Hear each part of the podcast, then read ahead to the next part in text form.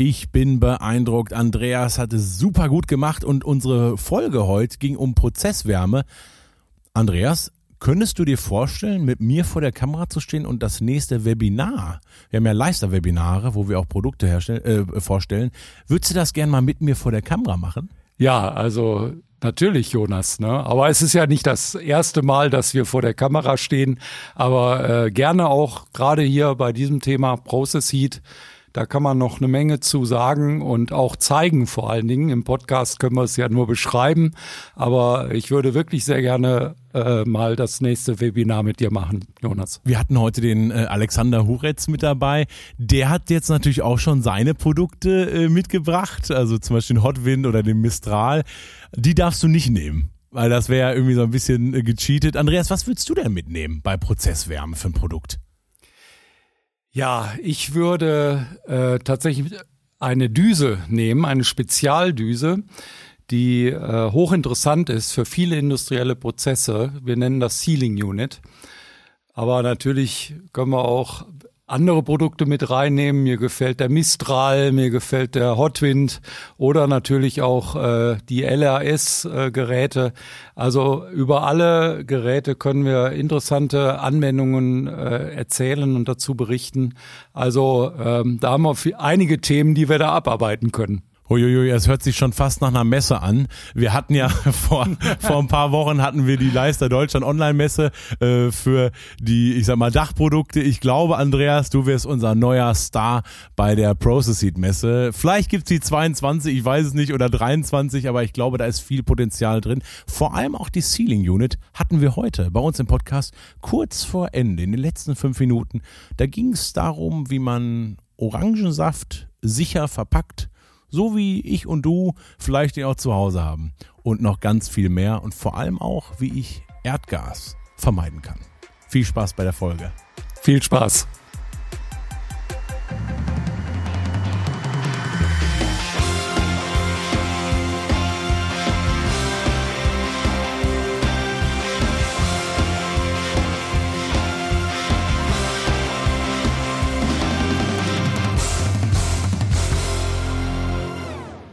Unabhängig von Gas? Ist, glaube ich, heutzutage einer der wichtigsten Fragen, die auch in den Medien rum sich rumtreiben.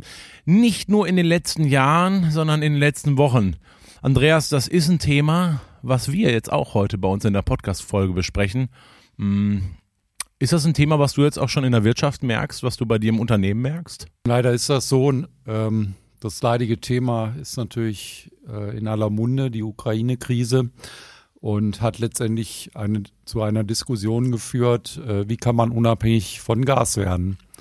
Und ich glaube, damit äh, beschäftigen sich sowohl die Industrie als auch die Haushalte, denn es wird einem erst jetzt bewusst, äh, wie abhängig wir tatsächlich von Gas sind.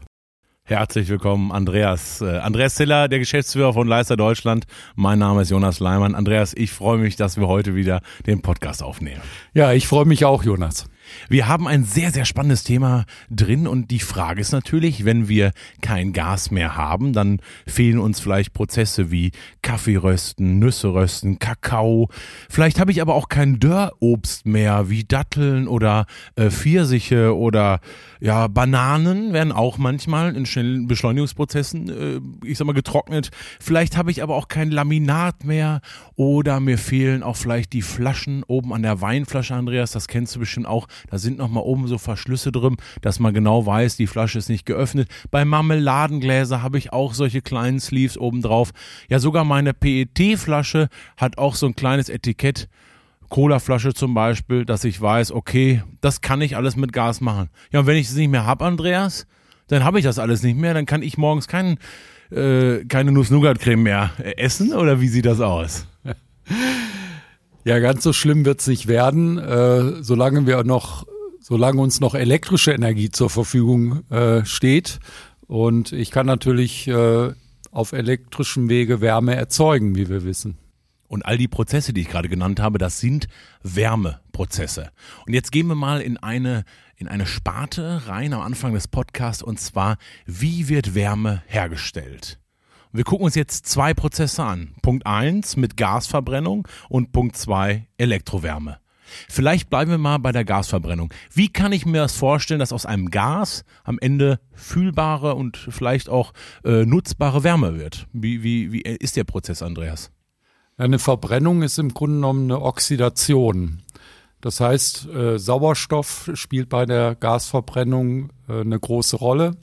Äh, insbesondere wenn wir natürlich über Erdgas reden. Es gibt noch andere Gase, über die man ebenfalls eine Verbrennung erzeugen kann. Aber es geht ja um Erdgas im Wesentlichen und äh, grundsätzlich äh, bei einer Verbrennung redet man von einer exothermen Redoxreaktion. Das ist äh, ein Begriff aus der Thermodynamik und ähm, da steckt eine Menge drin. Exotherm heißt eigentlich, dass ich ähm, mehr Energie freisetze, als ich zunächst als Aktivierungsenergie brauche. Das ist einfach so, wenn ich äh, Gas anzünden will, denken wir an den Gasgrill, ja. äh, muss ich mal kurz ein Streichholz dran halten oder ein Feuerzeug, also ganz wenig Energie und dann brennt die Flamme und ich erzeuge sehr viel Energie. Das ist eigentlich dieser Begriff Exotherm. Und äh, Redoxreaktion kommt eigentlich von Reduktions-Oxidationsreaktion. Das hört sich alles äh, ganz schlimm an. Ähm, ist halt ein Kunstwort. Dahinter steht eben das, äh, was ich eben schon gesagt habe. Es ist ein eigentlich ein Oxidationsvorgang. Man hat Oxidation zum Beispiel auch bei Eisen, ne, dann ist es in Form von Rost erkennbar, ne, aber auch bei Verbrennung spielt eben Oxidation eine Rolle mit Sauerstoff. Das heißt, irgendwie Oxidation, Sauerstoff ist daran beteiligt. Ich finde, äh, du sagst exotherme Reaktion. Das ist ja das im, im, im Endeffekt das Spannende daran. Mhm. Ähm, ich ich äh, stecke ein bisschen Energie rein und bekomme dafür äh, viel Energie raus. Jetzt muss man dazu natürlich sagen, äh, Gas ist irgendwann mal entstanden, Gas ist irgendwie mal hergekommen. Ähm, wie wird denn da die Energie drin gespeichert oder, oder ja, wo kommt das Gas her? Also es gibt ja, also ich kenne einen Wasserhahn bei mir zu Hause, aber bis jetzt einen Gashahn, wo ich einfach abzapfen kann. Weiß nicht, hast du zu Hause eine Gasheizung? Ja, habe ich. Le leider. Mist Fettnäpfchen. ja, genau. Aber ich mache mir schon äh, Gedanken über Alternativen im Augenblick natürlich. Wo, wo wird denn überhaupt diese exotherme Energie von Gasverbrennung eingesetzt? Also ja, machen wir mal ein paar Beispiele aus der Wirtschaft. Ja, es gibt, äh, du hattest ja eben schon ein paar Sachen genannt, eben aus dem Lebensmittelbereich. Es gibt aber natürlich, man kann ja mit Erdgas Energie erzeugen. Es gibt Gaskraftwerke. Ein ganz wichtiges Thema ist zum Beispiel bei der Glasherstellung. Das ist vielleicht nicht jedem bewusst, aber da ist ein Gas ein ganz wichtiger Punkt.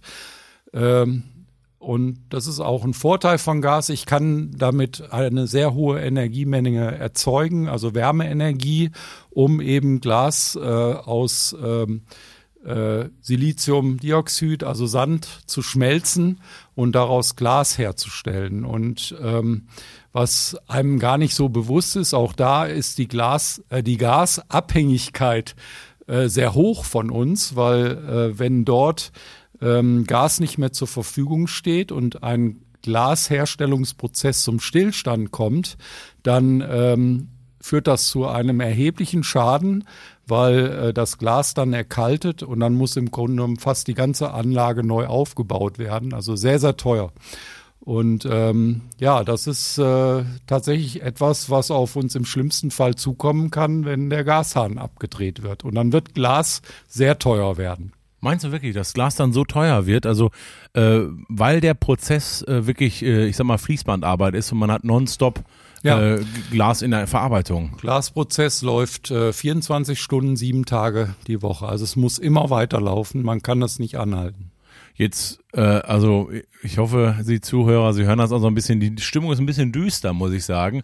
Ähm, jetzt reden wir über, über die tatsächliche Herstellung von Energie, Wärmeenergie, über äh, Gasverbrennung. Mhm. Ähm, gibt vielleicht auch noch weitere Beispiele. Jeder hat vielleicht schon mal einen Gasgrill äh, gesehen. Ich weiß nicht, äh, auch da wieder die Frage, Andreas, hast du einen Gasgrill zu Hause? Also ja. ich habe noch Holzkohle.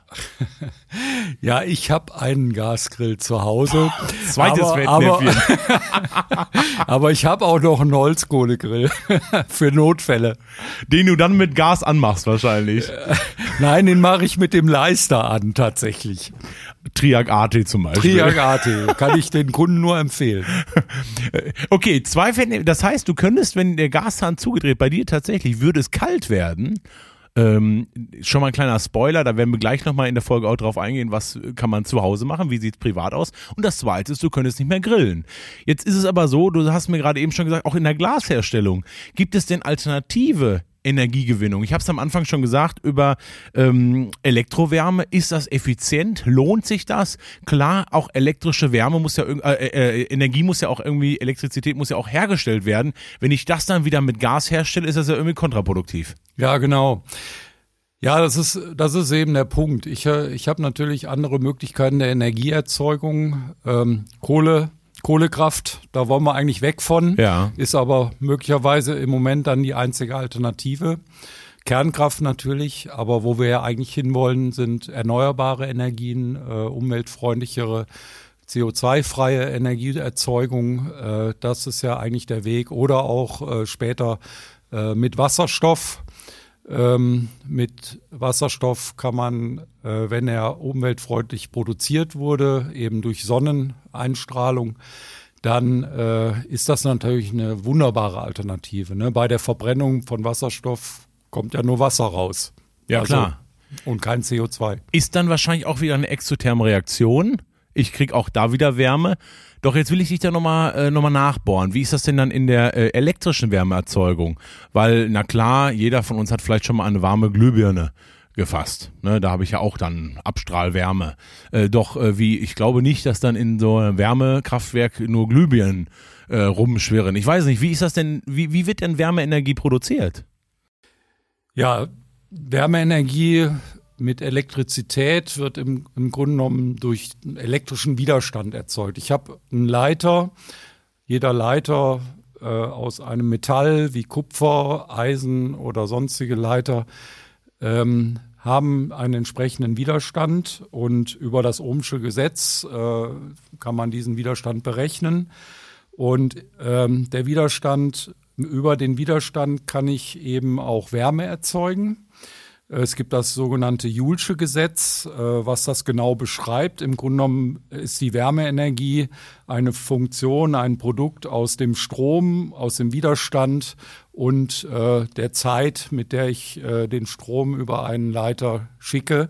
Dadurch entsteht eine entsprechende Wärmemenge. Das ist genau das, was wir in unseren Geräten natürlich machen und anwenden.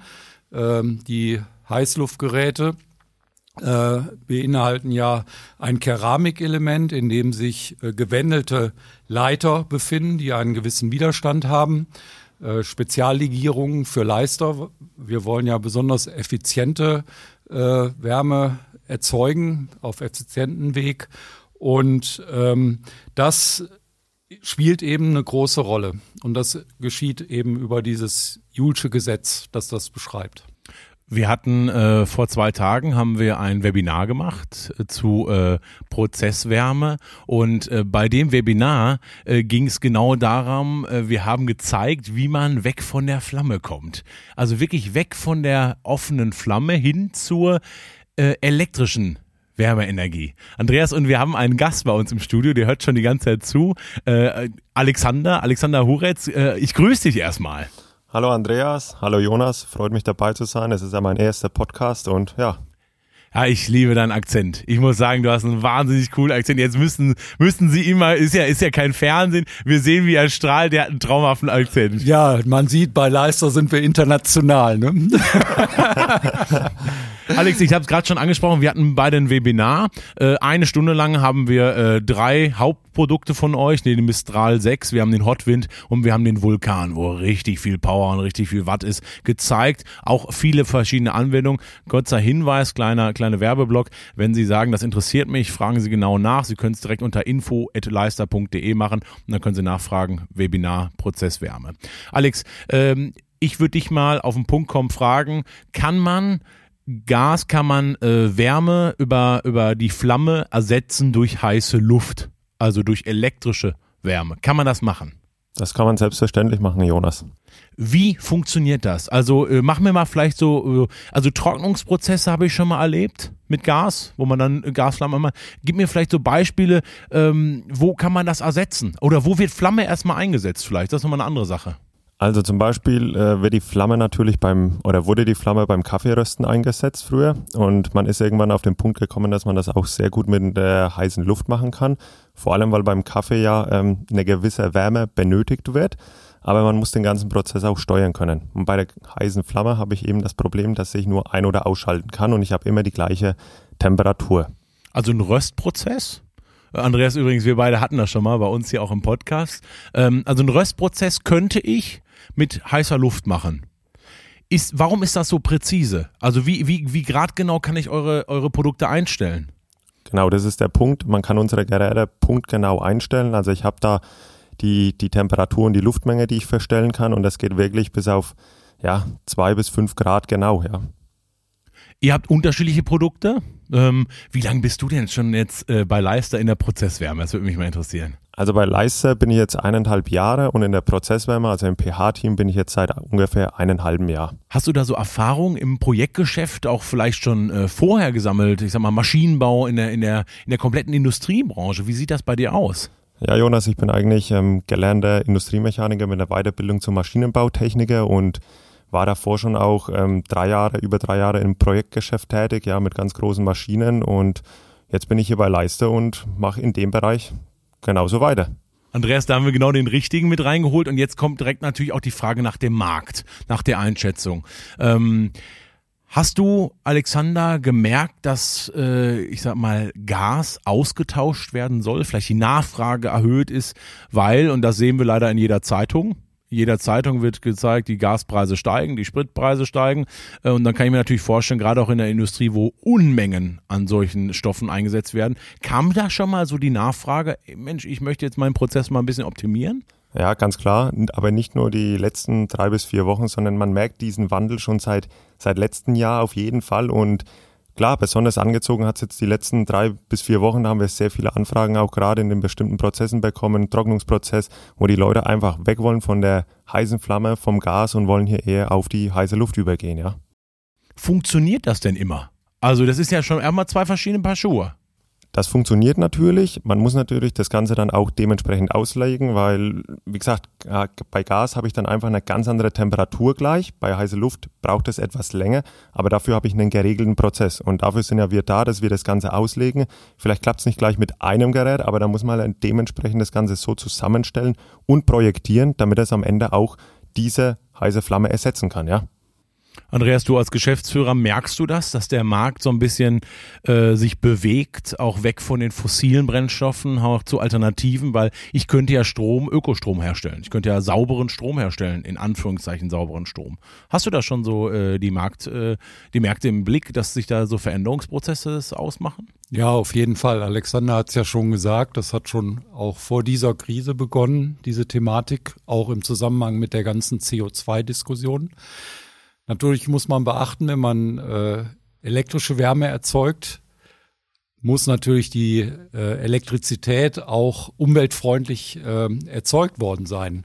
Wenn ich das mit einem Gaskraftwerk oder mit einem Kohlekraftwerk mache, dann stimmt natürlich auch die CO2-Bilanz nicht. Und das wollen wir natürlich auch nicht. Deshalb sind wir auch als Leister sehr daran interessiert, dass dieser Wandel, der ja schon eingeleitet wurde vor einigen Jahren zu umweltfreundlicher Energieerzeugung, dass das so schnell wie möglich passiert. Ja, was ich gelernt habe, Andreas, äh, bei dem äh, Webinar vom äh, Alex, ist, dass ich eine Effizienzsteigerung über heiße Luft bekomme. Und zwar, und das fand ich so faszinierend, bei Flamme, das wie beim Feuerzeug, ich mache an und ich mache aus. Da habe ich natürlich Wärme, das ist auch gut, richtig schnell. Doch wenn ich nur ein bisschen Wärme brauche, dann kann ich nicht das Feuerzeug halb anmachen, weil an ist an.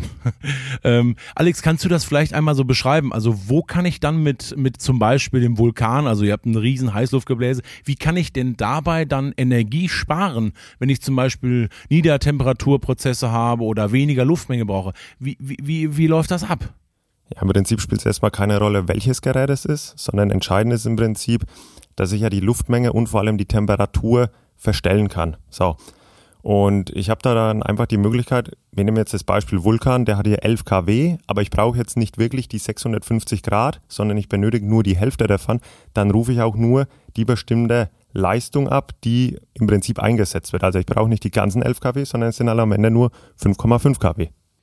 Was sind das so für Prozesse? Also ich sag mal, das sind Anlagen, die dann auf verschiedene äh, Größen ausgelegt sind. Ich sag mal zum Beispiel Papiertrockenmaschine. Mal habe ich DIN A4 Blätter, mal habe ich A5 Blätter. Bei A5 Blättern brauchte ich weniger Energie, also kann ich da von der Leistung runter. Ich mache es jetzt mal ganz, ich habe da gar keine Ahnung von. Aber ist das so ungefähr? Kann ich was vorstellen? So kann man sich das vorstellen. Also es kommt wirklich immer darauf an, was ist es für, ein Prozess, ganz klar. Und ja, da danach muss man das Ganze auslegen. Ja äh, vielleicht so aus dem Nähkästchen geplaudert. Ähm, gar nicht, um auch Namen zu nennen. Was war denn letztens so ein Projekt, Alex, was du auf die Beine gestellt hast? Weil das ist ja ein Projektgeschäft, das hat man ja immer Pipeline. Gibt es da so ein Projekt, was du letztens gemacht hast, wo du gesagt hast, ja, das war eine coole Anwendung? Also nur die Anwendung, wir wollen ja natürlich jetzt keine Insider verraten. Gibt es da so einen Prozess, was du letztens begleitet hast? Ja, ich war bei einem ganz interessanten Unternehmen. Wir stehen auch noch in, im Austausch und da ging es darum, dass im Prinzip der, also es findet ein Entgradungsprozess statt, ja, weil es wird im Prinzip äh, aus einer bestimmten Maschine ein Produkt hergestellt und das muss am Ende entgradet werden. Aktuell ist es so, dass es mit der heißen Flamme gemacht wird, aber die heiße Flamme natürlich, ähm, die bringt, wie wir schon anfangs gesagt haben, immer die gleiche Leistung. Es können noch andere Komponenten beschädigt werden bei dem ganzen Prozess und bei der heißen Luft, wo wir es dann auch getestet haben, funktioniert das natürlich super, weil ich die Luftmenge einstellen kann. Ich kann die Temperatur einstellen und das kann ich einfach alles auch punktuell alles gezielt machen. Was heißt Entgratungsprozess, Andreas? Äh, das musst du mir einmal ganz kurz erklären äh, und auch vielleicht den Zuhörern, die das gar nicht so greifbar haben. Wo findet sowas Anwendung? Ja, wenn du aus äh, irgendwelchen Kunststoffplatten beispielsweise ähm, etwas herausschneidest, sagen wir, es wird gesägt, ähm, dann entstehen natürlich Grate und ähm, durch Wärme kann man eben diese Grate quasi wegschmelzen und äh, damit äh, bekommt man eine glattere Oberfläche. Und wenn ich natürlich die passende Wärme habe, dann verbrenne ich mir nicht mein Material, dann kann ich präzise arbeiten, dann kann ich effizient sein und ich spare im Endeffekt auch Energie.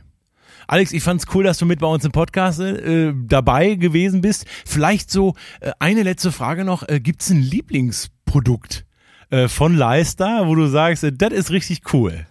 Naja, Jonas, wir haben ja gestern das Webinar gemacht. Du kennst die Produkte mittlerweile oder die drei Heißluftgebläse. Ich glaube, du kennst meinen Favoriten. Ich stehe da eher so ein bisschen auf dem Vulkan, weil der natürlich ein, ja, ein ziemlicher Brecher ist mit 11 kW und da geht natürlich was.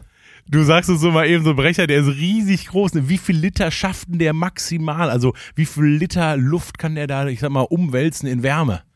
Also standardmäßig bis 950 Liter, aber ich kann natürlich noch den Frequenzumrichter anbringen, dann takten wir das Ganze auf 60 Hertz, dann sind wir bei 1700 Liter pro Minute natürlich und dann geht die Post ab, ja.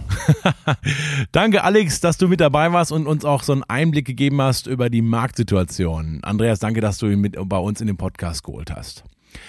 Äh, elektrische Wärme und auch äh, Wärme mit Gas.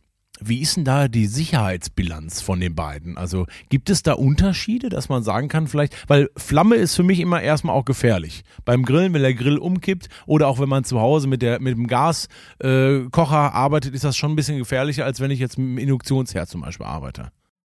Ja, das ist, das ist so. Es gibt natürlich äh, Risiken bei jeder Technologie, muss man fairerweise sagen. Ähm, und ich meine, äh, um beim Gas zu bleiben, wenn Gas äh, so gefährlich wäre, dann wäre es sicherlich nicht über viele Jahre seit der Industrialisierung in industriellen Prozessen auch im Einsatz. Also man beherrscht das schon, die Technologie, aber man muss schon sagen, äh, es hat Risiken wenn zum Beispiel das System nicht so funktioniert, wie es soll, wenn also keine vollständige Gasverbrennung zum Beispiel erfolgt, aus welchen Gründen auch immer, oder irgendwelche Leckagen im System sind, dann äh, führt es natürlich auch zu Sicherheitsproblemen. Okay. Hast du da ein Anwendungsbeispiel, dass wir uns das vielleicht auch mal vorstellen können? Ja, wir haben ganz aktuell ähm, einen Anwendungsfall aus der Medizintechnik. Da geht es um Flaschenabfüllung von Medikamenten, die dann ähm, versiegelt werden und äh, mit solchen Sleeves. Und äh, da ist es so, ist ein Kunde an uns herangetreten. Die haben diesen Prozess schon relativ lange mit Gas, also ein Gasbrenner, der über der Produktionsstraße ähm, äh, Wärme auf die Fläschchen strahlt, die auf so einem Band da durchlaufen. Und ähm, die hatten halt den Fall, dass es äh, Gasgeruch gab und äh, sie haben einfach das Leck nicht gefunden. Und das ist natürlich ein sehr großes Risiko. Und dieser Kunde ist jetzt an uns herangetreten, um seinen Prozess äh, mit unseren Systemen äh, elektrisch äh, zu betreiben um dann auch natürlich einen Sicherheitsaspekt. Ne? Also ich stelle mir das gerade vor, wenn ich jetzt in der Halle bin, äh, in der Industrie und ich riech's Gas, also das ist ja gruselig. Ne? Ja. Also wenn sowas passiert. Ähm, Recycling ist natürlich auch ein Thema, weil ich kann, da habe ich jetzt gerade drüber nachgedacht, also Abwärme natürlich recyceln, das ist klar. Bei euch gibt es aber einen, ähm, der heißt LE10000 DFR, also ein Doppelflanschlufterhitzer mit Recycling-Funktion. Was heißt das? Äh, wie, wo ist da der Recycling-Effekt? Was kann ich recyceln? Energie? Ja, ich kann eigentlich äh, Wärme, die über diesen Lufterhitzer erzeugt wurde, in einem geschlossenen System, in einem Kreislauf wieder zurückführen und ähm, dann äh, diese äh, zum Teil erwärmte Luft äh, geht dann wieder in diesen Prozess durch den Lufterhitzer und ähm, äh, das Entscheidende dabei ist das sogenannte Delta T. Delta äh, ist die Differenz, Temperaturdifferenz und ich reduziere damit eigentlich die Temperaturdifferenz. Ich kann zum Beispiel mit 350 Grad wieder rein in das System. Ich muss also dann nicht von Raumtemperatur wieder auf die Betriebs- oder Prozesstemperatur kommen, sondern nur noch von 350 Grad. Und man kann sich sehr leicht vorstellen, dass man damit erheblich Energie einsparen kann weil ich nicht immer wieder Frischluft erwärmen muss, sondern äh, recycelte Luft, also Wärme, die aus dem Prozess ist. Ja. Äh, Andreas, ich habe äh, gelesen, dass ihr ein Pilotprojekt, äh, ja, ich sag mal, da schon auch äh, Überlegungen drin habt und zwar zu einer ganz besonderen Kombination. Und zwar die Kombination Infrarottechnologie und Heißlufttechnologie. Ja. Jetzt kenne ich beide eure Technologien Made in Switzerland, die absolut klasse in sich selber sind. Vielleicht einfach mal so, Infrarottechnik ist sehr äh, reaktionsschnell. Also ich mache an und ich mache aus und bin sehr, sehr schnell da mit der Wärme. Warum ist die, diese Kombination so attraktiv? Also dass ich Infrarot, Wärme und auch Heißluftwärme, also elektrische Wärme nutzen kann. Ja, es ist in Kombination auch im Zusammenhang mit ähm, äh, der Substitution von Gas äh, interessant. Äh, Gas hat ja den Vorteil, wir haben es gerade gehört in der Glasindustrie, ich kann eine enorme Wärmemenge erzeugen, das brauche ich auch für den Prozess. Ganz ehrlich, äh, den Glasprozess rein elektrisch zu machen, wird, würde sehr schwierig werden, ja. Äh, das abzubilden. Aber es gibt ja auch Prozesse, die auch viel Energie brauchen, die nicht ganz dieses, äh, diese Energie benötigen wie der Glasherstellungsprozess. Und äh, da ist es halt vorstellbar, um diese Energie äh, auf das Produkt zu bringen, in den Prozess zu bringen, dass ich äh, Heißluft und Infrarot miteinander kombiniere. Und äh, der Vorteil bei Leister ist einfach, dass wir beide Technologien beherrschen. Ne, und es ist vorstellbar, ich, äh, wenn ich zum Beispiel mit einem Infrarotstrahler können wir äh, 55 Kilowatt äh, pro Quadratmeter erzeugen, also das ist schon eine ganz enorme Wärmemenge. Ähm, in Kombination mit der Heißlufttechnologie, zum Beispiel mit einem LHS äh, 91, äh, kann ich äh, zusätzlich 40 Kilowatt er erzeugen. So komme ich natürlich auch schon auf eine sehr äh, interessante Energiebilanz äh, und auf eine sehr große Wärmemenge, die ich damit erzeugen kann. Das heißt, die Kombination aus den beiden Technologien sorgt dafür, dass ich äh, eine höhere Prozesswärme im gesamten Prozess auch flächendeckend erreichen kann. Ja, vor allen Dingen äh, in dieser Kombination kann ich auch äh, so Dinge erreichen, dass ich ähm, in dem laufenden Prozess in, in be bestimmten ähm, Segmenten eben genau die Wärmemenge erzeuge, äh, die ich benötige ähm, sagen wir mal, eine Vorwärmung, ich muss ein Bauteil vorwärmen, äh, könnte das zum Beispiel mit heißer Luft machen, um dann äh, den Prozess mit Infrarotwärme abzuschließen. Ah, okay. Also ich finde es total klasse, dass wir über dieses brandaktuelle Thema sprechen, Andreas. Also Gas ähm, unabhängig zu werden und auch zu überlegen, was gibt es für Alternativen. Jetzt habe ich für mich so ein kleines Resümee. Ich habe verschiedene Möglichkeiten, um Wärme äh, herzustellen, um auch Wärme äh, zu, zu nutzen. Gas wird aber auch äh, schon historisch in, in vielen verschiedenen anderen Bereichen eingesetzt. Also ich denke da selber mal so an das kleine Gaslämpchen, was man vielleicht schon mal irgendwo gesehen hat wo ist das überhaupt entstanden, Andreas? Ich sag mal, dass man gesagt hat, äh, ja, wir benutzen Gas und elektrisch äh, Energie vielleicht sogar nebeneinander oder als Alternative. Ja, also äh, die erste Anwendung für Erdgas äh, gibt's schon sehr lange. Äh, ich glaube schon vor Christus, äh, weiß nicht, 300 vor Christus in China äh, wurden da schon erste äh, Prozesse hat man erkannt, dass man Erdgas verbrennen kann und eben diese Flamme nutzen kann für irgendwas, ne, fürs Rösten. Ähm, industriell wurde es erst interessant, als man in den USA eben ähm, festgestellt hat, mit Gas kann man wunderbar Licht erzeugen mit der Gasverbrennung. Ja, da gab es am Eriesee einen Leuchtturm, äh, der erste Leuchtturm, der gasbetrieben war. Das fand ich ganz spannend und ähm, und auch die äh, die Straßenbeleuchtung äh, kann, konnte man mit Gaslampen äh, erreichen. Die erste Gaspipeline habe ich also extra nachgelesen für den Podcast. Sowas wusste ich vorher auch nicht. Ne? Aber äh, die gab es tatsächlich in Pittsburgh.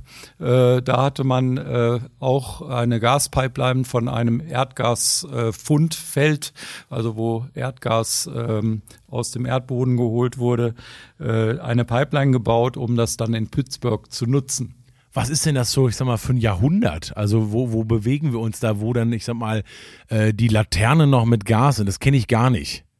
Also. Hab ich noch nicht gehört. ganz, ganz ehrlich, Jonas, du bist ja noch jung, ja, aber ich habe äh, tatsächlich noch Gaslampen äh, kennengelernt. Ne? Ich komme ja aus dem Ruhrgebiet, ne, da wo alle Leute mit schwarzen Gesichtern rumrennen ne, und die Luft schlecht ist äh, sagt man. Und äh, da war es also so, als ich jung war, äh, gab es zum Beispiel in Bottrop, ne, äh, habe ich noch Gaslampen gesehen an der Straße. Und die wurden dann, ich sag mal, mit Erdgas äh, betrieben und hab dann die Alternative zur heutzutage LED-Beleuchtung. Die sieht man ja, diese richtig schön grellen Lichter, wenn man da, ich sag mal, als Fußgänger durchgeht mit dem Hund. Ja, ich meine, äh, Gasbeleuchtung sieht tatsächlich ganz kuschelig aus. Macht da so ein schönes warmes Licht. Ne? LED-Leuchten können natürlich sehr hartes Licht erzeugen. Ja, und äh, das hat man damals halt äh, bei der Kohlegewinnung generell, wir hatten ja auch Montanindustrie, entstanden halt auch Gase, äh, die man dann sinnvollerweise äh, eben für die Beleuchtung genutzt hat. Warum gibt's das heute nicht mehr? Das können wir ja trotzdem auch vorstellen. Gut, okay, jetzt äh, nochmal äh, zum, zum, zum Wechsel, glaube ich, macht keiner mehr. Aber, aber äh, vor, ich sag mal, fünf, sechs Jahren, äh, da hätte man nicht dran gedacht. Da war ja auch Gasheizung ganz normal. Ja, ein Gassystem war halt äh, schon anfälliger natürlich. Äh, mit elektrischen Lampen ist es einfach einfacher, äh, so, ein, so ein System, also Straßenbeleuchtung in, in ganzen Städten zu betreiben. Und tatsächlich ist es auch ungefährlicher. Ne, da hat man schon ein Risiko. Ne, äh, in den Straßen, äh, da muss man immer aufpassen, wenn man irgendwelche Straßen aufgegraben haben, hat, ne, dass man nicht gerade die Leitung für die Straßenbeleuchtung äh, zerstört hat. Ne? Ja. Also die Historie hat auch schon äh, gezeigt, dass äh, Gas durch elektrische äh, Energie ersetzt wird. Auf unterschiedlichen Weisen. Und auch, auch zum Beispiel ähm, in der Küche. Andreas, du hast aber noch was. Ja, ich meine, ähm, das ist genau der Punkt, den du gerade erwähnst. Also das, wovon wir gerade äh, heute reden, ist ja eben Gas zu ersetzen. Und äh, die Idee ist ja nicht neu. Und deshalb hat mir das Beispiel mit der Beleuchtung genannt, ne, weil eben elektrische Lampen, äh, der, der alte Edison, ne, der hat halt die, die Glühlampe äh, erfunden und dann war es ganz schnell vorbei mit den Gaslampen. Und da haben wir auch eine ganz klare Substitution von Gas zu elektrischer Energie, in dem Fall Beleuchtung. Ich bin gespannt, wie sich der Markt weiterentwickelt. Ich äh, tippe, ich weiß nicht, wie deine Einschätzung ist, dass es so weitergeht. Also äh, nicht nur durch die, die Förderung im Gedankengut wegen dem Klimawandel, weil wir wollen ja auch weg von fossilen Brennstoffen, jetzt auch von der Abhängigkeit von anderen Nationen, äh, von anderen Lieferanten, die vielleicht da auch ähm, ja, Einengung suggerieren ne? Äh, dass man sich eben nicht mehr wohlfühlt und dann sagt, ja gut, jetzt muss ich doch auf Gas verzichten. Ähm, das Gute ist ja, die Temperaturen sind draußen warm, es ist, es ist so, aber trotzdem schwingt das ja so ein bisschen mit. Wenn mal der Winter kommt, haben wir noch genügend davon. Ne? Ja, man muss äh, noch eins auch ehrlicherweise sagen, äh, eine weitere Alternative zu Erdgas, was ja tatsächlich fossile Energie ist, äh, mit allen Nachteilen, die dazugehören, ähm, äh, einen Teil der Strategie für die Zukunft ist ja die Herstellung von Wasserstoff. Und ähm, Wasserstoff, äh, um Wasserstoff zu erzeugen, brauche ich ja auch erstmal Energie. Ne? Und wie erzeuge ich die Energie? Wenn ich dazu Gaskraftwerke nehme, ist das ja wieder kontraproduktiv. Also brau, äh, ne, nutze ich Solarenergie beispielsweise. Deshalb will man solche Wasserstoffanlagen auch sagen wir mal, in der Sahelzone bauen, ne? also in der Wüste, wo man eh viel Einstrahlung hat am Äquator. Und ähm, da, also wir werden nicht ganz weggehen vom Gas, muss man schon ehrlicherweise sagen. Und ähm, ja, aber es ist durchaus vorstellbar, dass man zum Beispiel den Glasprozess, wo man ja Gas braucht, das kann man nur schwer mit elektrischer Energie äh, realisieren, dass ich dann zum Beispiel eben kein Erdgas nehme, sondern umweltfreundlich erzeugten Wasserstoff. Und Wasserstoff hat natürlich viele Vorteile. Bei der Verbrennung entsteht einfach Wasser und das ist fantastisch. Also äh, damit wird man sicherlich auch weiterhin Gas äh, finden in einigen Prozessen, aber wirklich da, wo es sinnvoll ist. Und ich glaube, dass schon vieles dafür spricht, eben elektrische Energie äh, zu nutzen. Aber auch da nur macht es Sinn, wenn diese elektrische Energie auch umweltfreundlich erzeugt wurde. Es ist ja auch ein Trend im Privaten, die Energie zu wechseln. Also, dass man weggeht vom Gas. Das habe ich zumindest in den letzten Tagen gelesen, weil die Preise natürlich steigen und dann ist der Druck beim Verbraucher hoch. Andreas, du hast am Anfang gesagt, du heizt mit Gas. Hast du das jetzt schon im Geldbeutel gemerkt? Hast du schon was gemerkt oder ist das erst so, ich sag mal, Jahresabrechnung oder wie sieht das aus? Ich heiz nicht mit Gas. Ja, zum Glück äh, steigen die Gaspreise ja immer so ein bisschen mit Verzögerung. Es ist tatsächlich noch nicht angekommen, zum Glück. Aber ich meine, leider müssen wir davon alle ausgehen, dass diese Kosten erheblich steigen werden. Ich habe jetzt was für dich vorbereitet. Ich hatte ja vorher schon recherchiert, dass du mit Gas heizt. Und da wollte ich dich so ein bisschen auf die Schippe nehmen. Und vielleicht kann ich dich ja jetzt so ein bisschen überzeugen, was es alles für Alternativen gibt. Und unser Zuhörer, der vielleicht auch mit Gas heizt, oder unsere Zuhörerin überlegt sich, ja, vielleicht können wir das machen. Ein Teaser möchte ich bringen und das war letzte Folge. Das war ähm, als wir über Dachprojekte gesprochen haben mit der Firma Virik und da ging es um Heizen mit Eis. Was ist das denn für eine Alternative, Andreas, zu Hause? Also ich habe jetzt kein Gas zu Hause, sondern ich nehme jetzt Eis. Wie geht das denn? Ja, das, äh, im Grunde genommen ist das ein Prozess wie bei der Wärmepumpe. Ähm, und ähm, ja, um das ein bisschen zu verstehen, äh, jeder hat ja einen Kühlschrank zu Hause. Ne? Innen drin wird äh, Kälte erzeugt.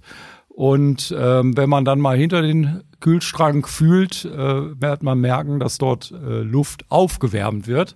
Und im Grunde genommen Wärmepumpe funktioniert genau umgekehrt. Und äh, so kann ich dann äh, durch Wärmedifferenz äh, kann ich dann entsprechend Kälte oder Wärme erzeugen. Und das nutze ich auch bei so einem äh, bei Wärme aus Eis. Prozess. All, all das kann man natürlich auch nochmal bei uns nachhören in der letzten Folge, Folge 16. Sehr, sehr interessante Folge. Da geht es tatsächlich um äh, Dachoptimierung. Wie kann ich zum Beispiel ein, äh, eine Begrünung, Dachbegrünung noch effizienter mit der richtigen Folie verschweißen. Andreas, äh, Alternative zu Gasheizung wäre auch die Brennstoffzelle für zu Hause, hast du gerade schon angesprochen. Es gibt aber noch ein paar andere Alternativen, zum Beispiel Erdwärme, äh, Solarthermie, also ich kann über die, über die Dacheinstrahlung äh, arbeiten und auch Pelletheizungen. Mhm. Und als ich das gelesen habe, habe ich natürlich direkt an euch gedacht. Ihr habt ein sehr entscheidendes Produkt für die Pelletheizung. Was habt denn ihr da auf dem Markt? Ja, das ist unser Ignitor. Der Ignitor ist eigentlich ein Zündgerät, mit dem man Holz entzünden kann. Äh, der Ignitor befindet sich in vielen äh, Kohle, äh, Holzheizungen und Holzpelletheizungen. Das wissen nicht äh, alle, aber äh, das ist tatsächlich so und ist äh, sehr weit verbreitet. Schafft ihr dann so hohe Temperaturen, um das Holz zu erwärmen, also äh, äh, ich sag mal zu, zum, zum, äh, zum Brennen zu bringen? Ja, das ist äh, ohne weiteres möglich. Du kannst ja auch mit dem Triak deinen Holzkohlegrill anzünden. Habe ich noch nicht ausprobiert. Hast du das schon mal ausprobiert? Ja, klar. ich noch nicht. Das ist definitiv eine Challenge für den Sommer, Andreas. Der Ja. Sommer lockt. Äh, Da machen wir ein Video äh, drüber, Jonas, ne? Und dann zeigen wir das hier unseren Zuhörern aus dem Podcast. Ich bringe die Lebensmittel mit, du bringst die heiße Luft mit. Ja, So du, du hältst das Würstchen und ich mach das mit dem Triak. ja, ich merke schon. Äh, das geht in die richtige Richtung. wir haben noch eine andere Alternative und die habe ich mal von Georg. Georg Franken, wir haben den übrigens im Mai in einem Webinar, da geht es um Infrarot und ich kann auch zu Hause meine, meine Wohnung, meine, sogar meine Mietwohnung habe ich nachgelesen, mit Infrarotwärme heizen. Und äh, ganz kleiner äh, Side-Fact an der Stelle, gerade für Allergiker ist das gut. Andreas, äh, ich werf dir einfach mal den Ball rüber. Wie funktioniert denn eine normale Heizung zu Hause? Also ich kenne diese, wo ich mir selber mal als Kind den Kopf aufgeschlagen habe. Wirklich, ich habe ja noch zwei ältere Brüder, beide haben auch ein Loch im Kopf gehabt, weil wir so eine wirklich alte Riffelheizung hatten. Ich weiß nicht, ob ihr sowas auch mal habtet. Und da sind wir vom Doppel, also vom Hochbett runtergefallen. Jeder musste einmal anscheinend da durch. Wir haben nichts draus gelernt. So, Ja. und da waren so Lamellen und eine weiß gestrichene Heizung. Wie funktioniert das zu Hause? Ja, so ein Heizkörper, ähm, der äh, wirkt auf unterschiedliche Weise auf die Raumtemperatur ein.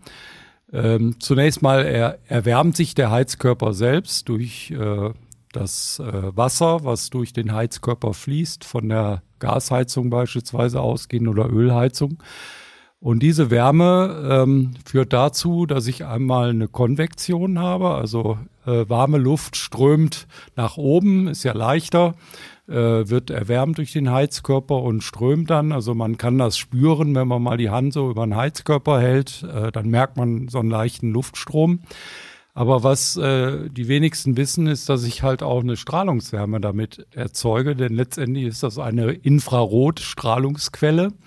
Und äh, das heißt, äh, der Heizkörper strahlt diese Infrarotwellen ab, diese Energie und erwärmt damit die Objekte, die sich in dem Raum befinden, also die Wand oder Möbel. Und äh, diese wiederum führen dazu, dass man ein wohliges Wärmegefühl hat, äh, weil man ringsrum eigentlich von Wärme bestrahlt wird auf diese Weise. Für große Menschen, muss man dazu sagen. Ja. Weil, weil äh, ich. Und kleine Menschen aber auch. Ja, äh, ich, wir sel ich bin selber in einem Haus aufgewachsen äh, bei meinen Eltern. Wir hatten Höhen, äh, Deckenhöhen von 3,5 Meter, also wirklich hoch. Wenn man oben ein Bild aufhängen musste, musste man sich schon selber stapeln oder mit einer Leiter das machen. Und äh, oben war es schön warm. Und unten waren die Füße kalt.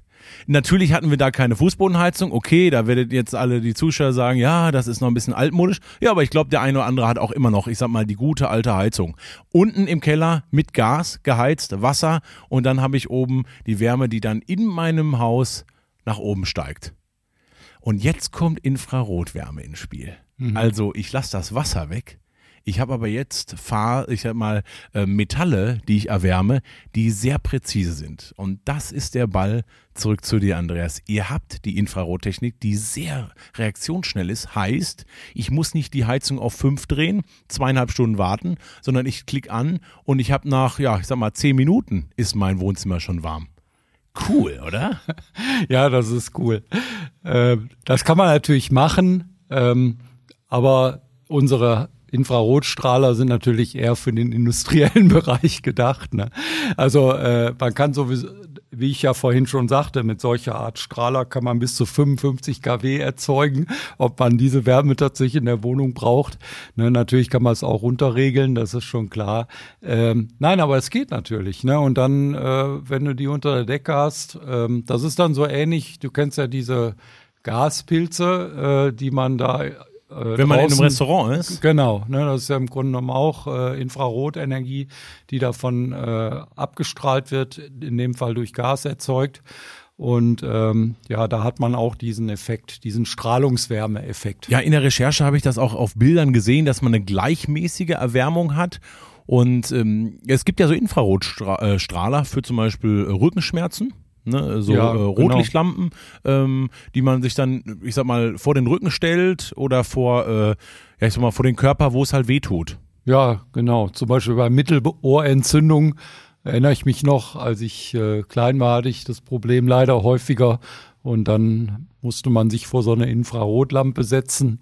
Und dadurch wurde dann äh, Wärme erzeugt, die den Heilungsprozess unterstützt hat.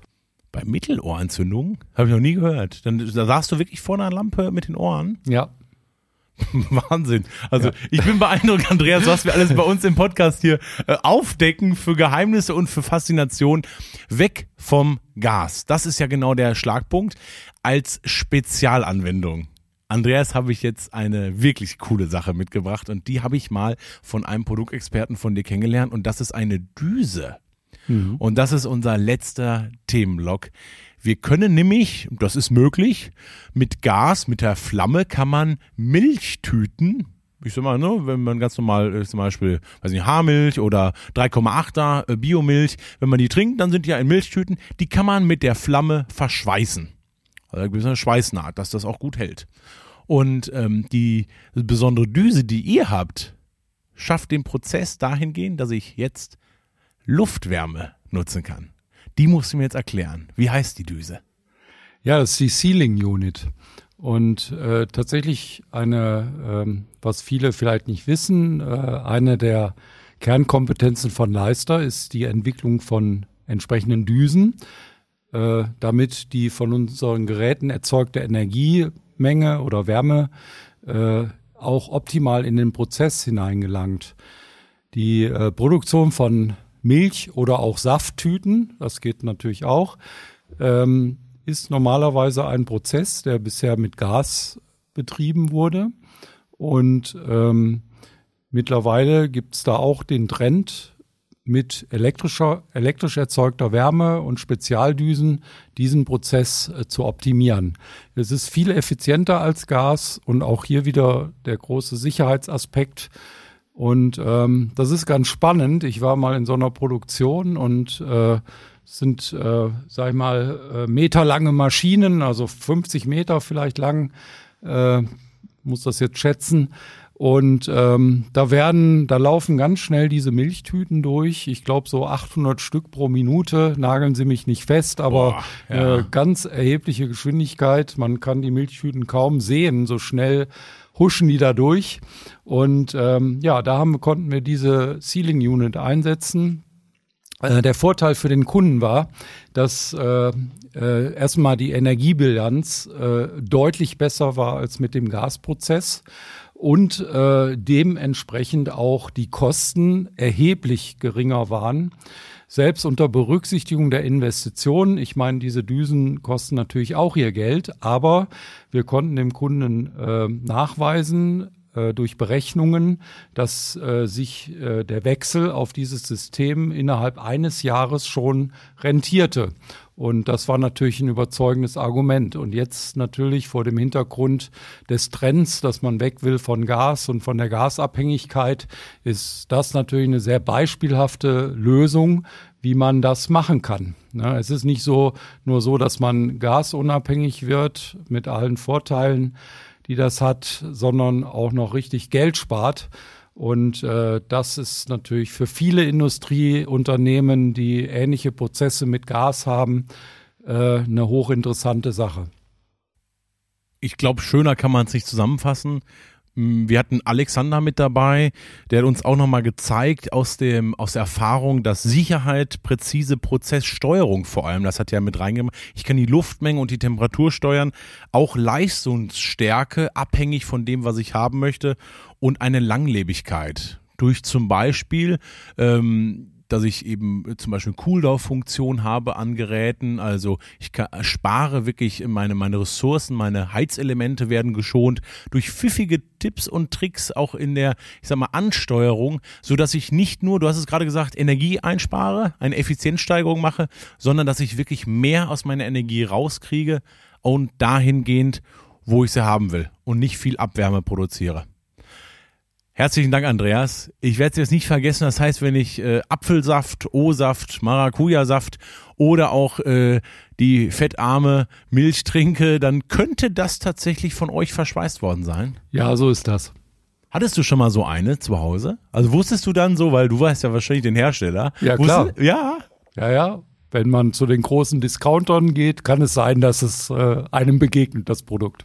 Glaubst du, ist die Wahrscheinlichkeit hoch, auch dass ich sowas, wir müssen gleich mal drüber sprechen, wenn wir hier die Aufnahme stoppen. Aber glaubst du, ist die Wahrscheinlichkeit hoch, dass ich auch schon mal daraus Auf jeden Fall, Jonas. Wirklich? Ja. Huh, da bin ich gespannt. Ceiling Unit, sehr spannend. Danke fürs Zuhören. Heute ging es darum, Gas zu vermeiden, ein mehr als nur brandheißes aktuelles Thema. Danke, Andreas. Danke dir, Jonas.